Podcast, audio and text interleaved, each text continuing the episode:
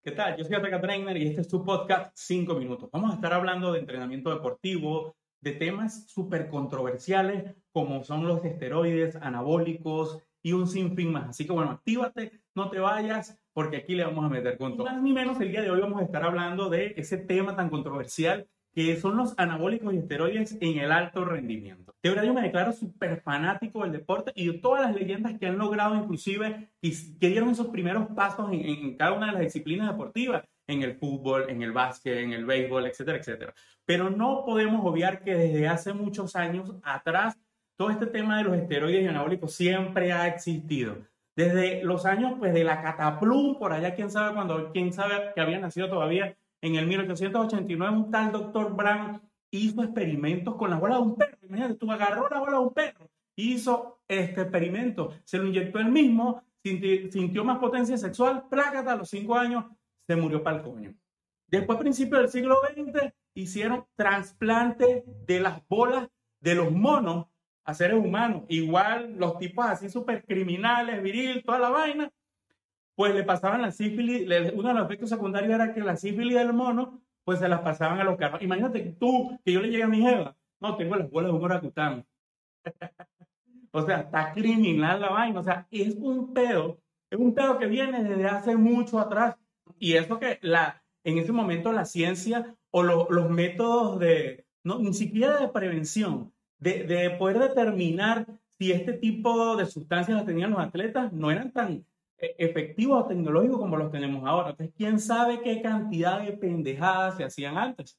Aparte de las que ya sabemos que hoy en día existen, pues todo lo que es el dopaje, a cada rato estamos viendo que si un atleta de alto rendimiento, de, por lo menos del béisbol, como fue el, caso de Robinson Cano, que está ahorita pues suspendido de la MLB y no puede jugar, y así como él, un sinfín más.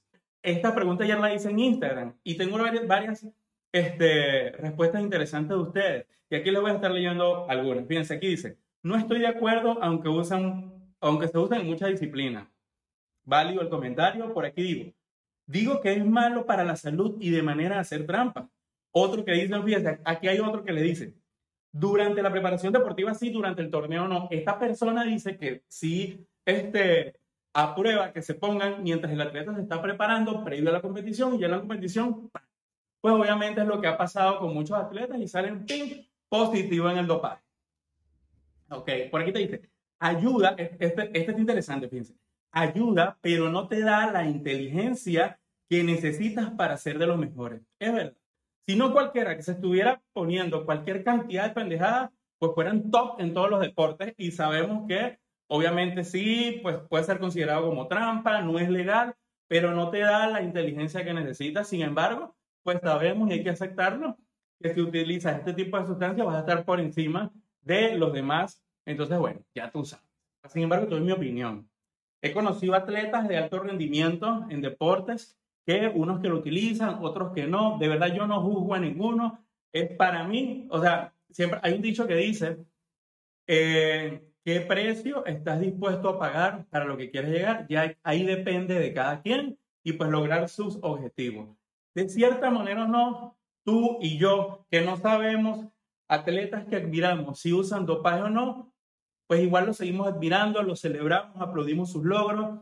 Y quien quita, hasta posiblemente muchos queremos, ah, no, yo quiero ser como fulano de tal. Mira lo que te tengo, posiblemente ya lo sabías porque esto ya tiene años, sin embargo muy poco conocido o se escucha más el tema de los anabólicos pero es el tema de la terapia genética. En los Juegos Olímpicos inclusive van a haber doping a estos atletas para ver si tienen alguna anomalía de este tipo. Fíjense que simplemente con estas terapias genéticas se pueden alterar sencillamente, por ejemplo, los glóbulos rojos, que son los que te envían la cantidad de oxígeno a la sangre que va al músculo y esto te va a permitir mayor rendimiento, etcétera, etcétera. ¿A dónde hemos llegado? Que no solo es un tema ya anabólico, sino genéticamente hasta pueden haber alteraciones no están aprobadas por la Agencia Mundial Antidopaje. O sea, son ilegales y posiblemente ya se están haciendo. Entonces, bueno, activados por allí porque pues este tema del dopaje está súper candela. Yo siento que es un tema que va a seguir por muchos años. Hay entes que se encargan de regular esto,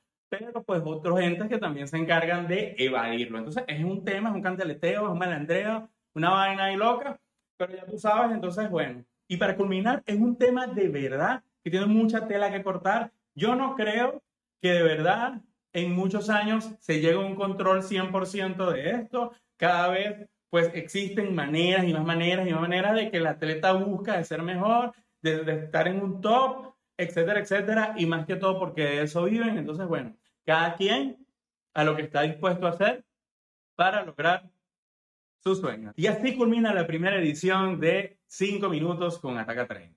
Recuerda que este podcast lo puedes escuchar y ver por YouTube, además por Spotify, y me puedes seguir por mis redes sociales, arroba Ataca Trainer y en Facebook Ataca Trainer. No dejes de suscribirte a la campanita, apóyame en este proyecto. Nos fuimos al garete.